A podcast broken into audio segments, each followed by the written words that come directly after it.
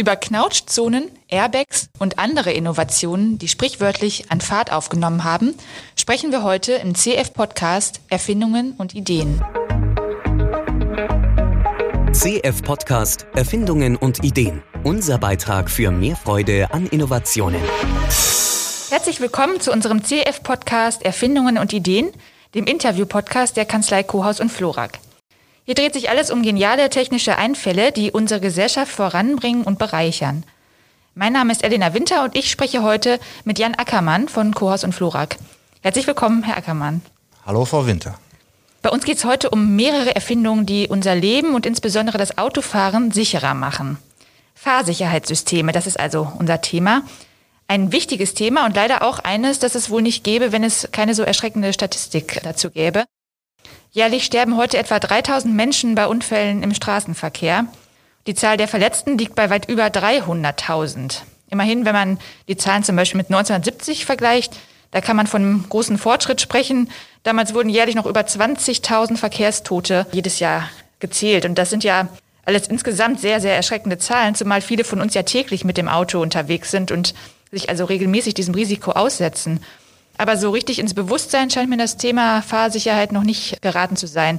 Denn die Beliebtheit des Autos ist ja weiterhin doch recht hoch. Herr Ackermann, wie ordnen Sie das Thema ein? Wie erklären Sie sich diese Diskrepanz?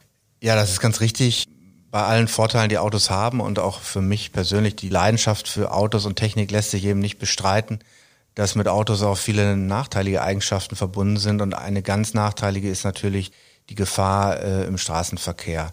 Das Bewusstsein dafür ist nicht sehr weit vorhanden.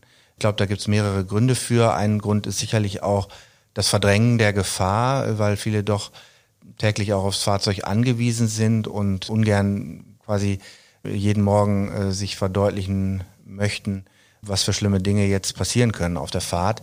Ich glaube, das ist ein wesentlicher Grund, warum man sich ungern mit dem Thema äh, auseinandersetzt.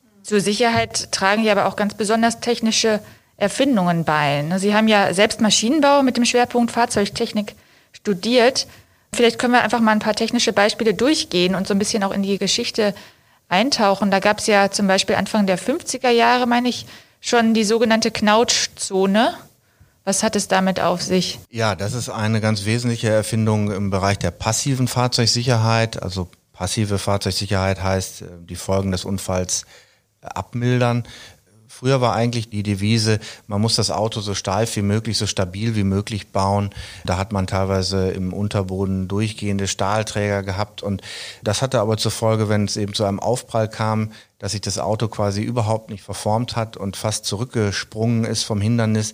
Und das gab einen unheimlich harten Stoß für den Fahrer. Das war außerordentlich gefährlich. Und dann kam eigentlich im Wesentlichen ein Mann, äh, Bela Bareni, der damals für Mercedes oder Daimler-Benz gearbeitet hat, auf die Idee, dass eigentlich nur ein bestimmter Teil des Fahrzeugs, nämlich die Fahrgastzelle, da wo die Passagiere sitzen, dass die eigentlich nur besonders steif und fest gebaut werden muss, während der vordere Bereich des Autos und der hintere Bereich des Autos bewusst etwas weicher sozusagen gebaut werden sollten, damit da im Fall eines Aufpralls zu einer Verformung kommt und die, die Energie da möglichst weich sozusagen äh, gespeichert werden soll. Mhm. Das heißt, es wird dann die Energie so umgewandelt oder was passiert da? Ja, genau. Die Energie wird dann sozusagen umgewandelt in, in die Verformung des Blechs, sage ich jetzt mal, und da entsteht auch Wärme bei. Also natürlich führt das dazu, dass das Fahrzeug beschädigt ist, oft sogar einen Totalschaden hat, aber das ist eben dann eine Abwägung und da natürlich die Gesundheit und das Leben der Insassen äh, schwerer, sodass man dann sozusagen das Fahrzeug oder den, den Zustand des Fahrzeugs da eine Verschlechterung in Kauf nimmt, dafür aber dann eben Gesundheit und Leben rettet. Mhm. Gab es oder, oder gibt es da gesetzliche Vorgaben an die Autoindustrie, dass man so eine Knautschzone einrichtet? Das ist von Land zu Land sehr unterschiedlich. Es gibt im Wesentlichen äh, bestimmte Ergebnisse, die bei Crashtests erzielt werden müssen, die sich eigentlich gar nicht mehr ohne Knautschzone erzielen lassen. Also indirekt gibt es da Vorgaben. Mhm. Okay, und ähm, dann ist ja so der Klassiker, an den ich jetzt denke, wenn ich an Fahrsicherheit denke, ist so der Gurt, ne? der klassische Gurt. Schon 1903 wurde der erfunden, aber die Gurtpflicht gab es dann erst sehr viel später, 19 76 war so der entscheidende Schritt oder der Meilenstein, wo man dann eben immerhin auf Vordersitzen die Gurtpflicht eingeführt hat. Ganz genau, die Gurtpflicht oder der Sicherheitsgurt ist wahrscheinlich die einzelne wichtigste Erfindung im Bereich der Fahrzeugsicherheit, die wohl die meisten Leben gerettet hat. Und das ist in der Tat auch ein schönes Beispiel dafür, wie durch gesetzliche Vorschriften eine Maßnahme sich erst so nach und nach durchgesetzt hat. Denn der Ausgangspunkt war eben, dass man sich im Fahrzeug gar nicht anschnallen äh, muss. Dann kamen äh, sogenannte Beckengurte, man kennt es aus dem Flugzeug, nur im Bereich des Beckens quasi ähm, angebracht werden. Das war auch nur auf Vordersitzen Pflicht und dann kam der Dreipunktgurt, also der Gurt, den wir heute kennen, der auch schräg über den Oberkörper verläuft. Das war eine Erfindung von einem Herrn Nils Bolin, der das für Volvo eingeführt hat. Erst später kam dann Gurtpflicht auf den Rücksitzen, dann später auf den mittleren Rücksitz und das war eben so eine schrittweise Einführung, auch weil man quasi mit jeder Einführung gemerkt hat, wie die Todeszahlen zurückgehen. Also da ist unmittelbar, kann man da quasi in der Kurve der Todesfälle fast feststellen, wann die Gurtpflicht eingeführt wurde durch die Rückgänge, die damit verbunden waren. Mhm. Und dieser Nils Bohlin, ich auch mal gelesen, das war auch der erste Sicherheitsingenieur bei Volvo. Das heißt, diese Funktion allein ist ja auch schon mal bedeutend, dass man so eine Berufsbezeichnung einführt. Heutzutage gibt es ja wahrscheinlich in jedem Unternehmen, also in, erst recht in der Automobilindustrie, Experten, die sich wirklich nur mit Sicherheitssystemen auseinandersetzen. Und er war jetzt der erste Ingenieur bei Volvo, der sich damit auseinandersetzte. Ja, das ist richtig. Ursprünglich ging es eben nur um die Grundfunktion. Das Fahrzeug mhm. muss fahren, äh, möglichst schnell, möglichst weit. Und viel später kamen dann erst Gedanken, wie, dass die Sicherheit erhöht werden muss, auch der Fahrkomfort und andere Dinge. Und da haben sich natürlich dann auch Spezialisten auf diesen Gebieten betätigt, um das Thema voranzubringen. Mhm. Aber gegen diese Gurtpflicht gab es ja auch anfangs Widerstände, ne? Ja, das ist eigentlich erstaunlich. Es gab gegen fast alle Sicherheitsfeatures, sage ich jetzt mal, und vor allem auch gegen den Sicherheitsgurt erheblichen Widerstand. Mhm. Aus ganz unterschiedlichen Gründen. Also dazu muss man vielleicht sagen, die ersten Sicherheitsgurte die musste man auch fest einstellen. Das heißt, man konnte sich zum Beispiel nicht nach vorne beugen und der Gurt hat dann nachgegeben, wie das heute so ist, sondern der war starr. Das war natürlich eine gewisse Komforteinschränkung. Man, man fühlte sich so ein bisschen fixiert im Fahrzeug. Das haben viele Leute als Einschränkung ihrer Freiheit und ihres Komforts empfunden. Es gab dann auch Argumente, dass man beispielsweise bei einem Unfall, wenn das Fahrzeug ins, ins Wasser fällt oder bei einem Brand, sich nicht aus dem Fahrzeug befreien könnte, aber das sind letztlich alles Scheinargumente gewesen. Ich glaube, der Hauptgrund war, dass das als unkomfortabel und unbequem empfunden mhm. wurde. So ein wichtiger anderer Meilenstein war dann auch noch der Airbag, bisschen später. Ganz genau. Airbag, das ist eine Erfindung, die im Wesentlichen in den USA vorangetrieben wurde. Wir kennen es alle. Im Grunde genommen geht es darum, dass bei einem Aufprall oder sagen wir mal bei einem besonders schweren Aufprall Airbags, also quasi mit Druckluft gefüllte Säcke oder Beutel, sehr schnell aufgeblasen werden und der Passagier dadurch nicht aufs Armaturenbrett oder aufs Lenkrad prallt, sondern quasi in diesem Luftsack weich aufgefangen wird. Das war technisch äußerst kompliziert und auch sehr umstritten am Anfang. Ein Grund ist, dass die äh, Airbags sehr, sehr schnell aufgeblasen werden müssen. Deshalb passiert das normalerweise durch kleine Sprengsätze, die quasi Luftdruck erzeugen. Das ist nicht ganz ungefährlich. Da gab es auch am Anfang Fehlzündungen. Airbags sind auch bis heute nicht ganz ungefährlich, wenn man ähm, beispielsweise der Passagier, wenn er zu dicht vorm Airbag ist, beispielsweise wenn ich einen Kindersitz äh, gegen die Fahrtrichtung montiert habe, der Kopf des Kindes sehr dicht am Airbag ist, dann muss ich ihn eigentlich ausschalten. Oder auch wenn, sagen wir mal, der Beifahrer seine Füße bequem aufs Armaturenbrett legt. Das sind so Konstellationen, da kann der Airbag eher schaden als nutzen, aber in den ganz überwiegenden Zahl der Fälle ist es ein Riesenvorteil, ein Airbag zu haben und es mildert die, die Folgen eines Unfalls ganz erheblich. Mhm. Das hat man ja heutzutage sogar schon beim Fahrradfahren festgestellt. Da gibt es ja auch inzwischen Airbags. Ja, auch da ist interessant zu sehen, wie sich das äh, ausgebreitet hat. Das ist ja immer ein Zeichen dafür, dass eine Idee sehr gut ist, wenn sie sich durchsetzt. Erst gab es nur den Fahrer-Airbag, dann für Beifahrer. Dann gab es Seiten-Airbags und noch äh, Airbags an ganz anderen Stellen. Heute gibt es Airbags in der Tat für Fahrradfahrer. Es gibt auch sogar Außenairbags am Fahrzeug, die also die bei, einem, bei einer Kollision mit Fußgängern den Fußgänger schützen sollen. Auch das führt aber zu Herausforderungen, denn wenn sich sehr viele Airbags gleichzeitig aufblasen, dann ist die Druckwelle so hoch, dass oft beispielsweise das Trommelfell äh, reißen kann. Deshalb versucht man heute auch wirklich nur diejenigen Airbags aufzublasen, die notwendig sind. Das heißt beispielsweise bei einem Aufprall von links, einem Seitenaufprall, eben auch nur die Seitenairbags auf der linken Seite, um auch da nur das Notwendige zu tun. Inzwischen gibt es ja neben diesen ja, physischen Hilfsmitteln auch elektronische Hilfssysteme fürs Auto, die der Sicherheit dienen. Also ich denke jetzt so an ABS oder was, was haben wir da noch? Ja, völlig richtig. Ähm, die Elektronik hält immer mehr Einzug in, in moderne Fahrzeuge und zwei ganz wichtige Systeme sind da sicherlich ABS und ESP oder ESC, wie es bei einigen Herstellern heißt. Was ist das? Ganz kurz gesagt, ABS sorgt im Grunde dafür, dass die Räder beim Bremsen nicht blockieren äh, und dadurch nicht rutschen, ähm, so dass ich also auch beim Bremsen weiterhin zum Beispiel lenken kann und ausweichen kann.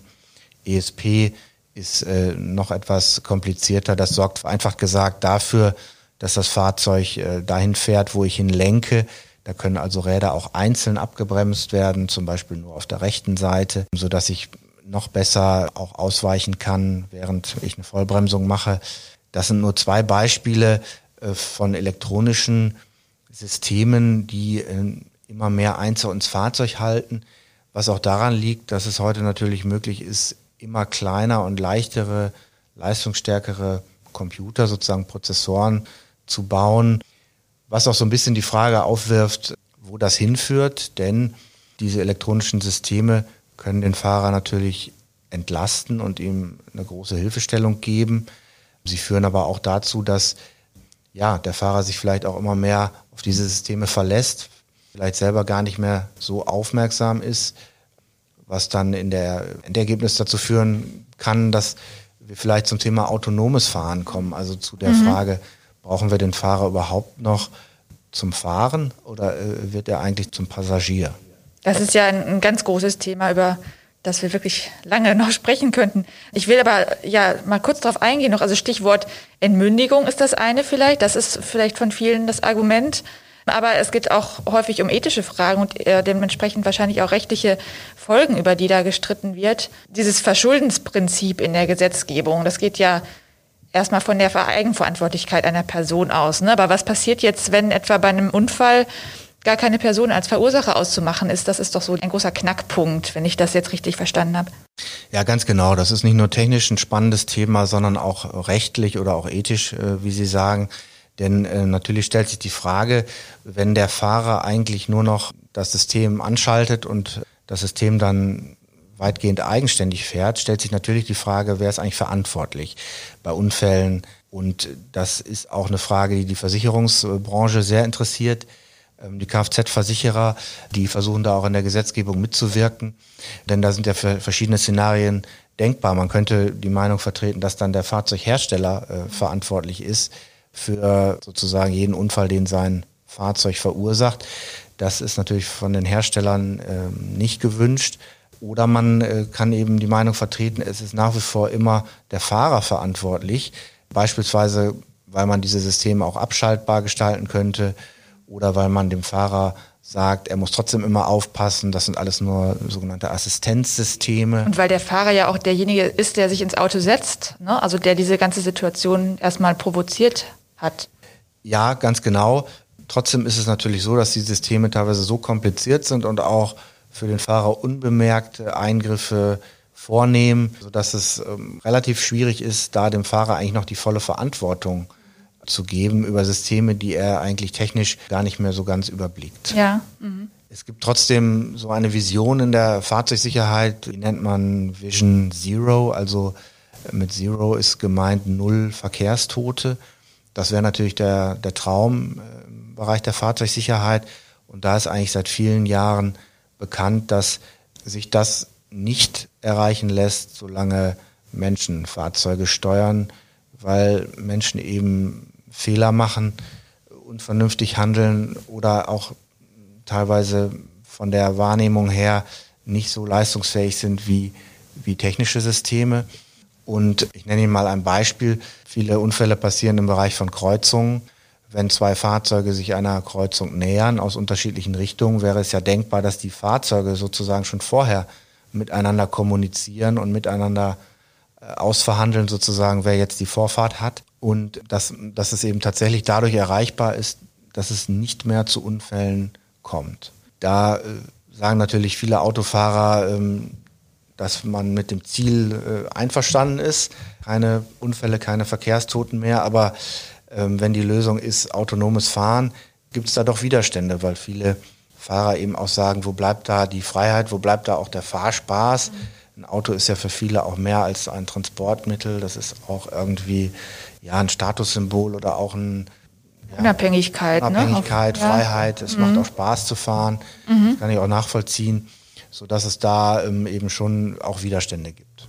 Ja, die Frage ist einfach auch, wie viel Freiheit geben wir auf, um möglichst große Sicherheit zu bekommen. Ne? Das ist richtig und die, die Antwort kann ich auch nicht geben, aber ich, ich sag mal aus dem Blick in die Vergangenheit scheint es mir doch so zu sein, dass da die Einsicht nicht so besonders groß ist, sondern wenn ich in die Vergangenheit schaue, was hat große Fortschritte bewirkt, das war meistens der Gesetzgeber, der irgendwas erzwungen hat, irgendwas vorgeschrieben hat es war doch eher selten so, dass sich entscheidende Dinge freiwillig durchgesetzt haben.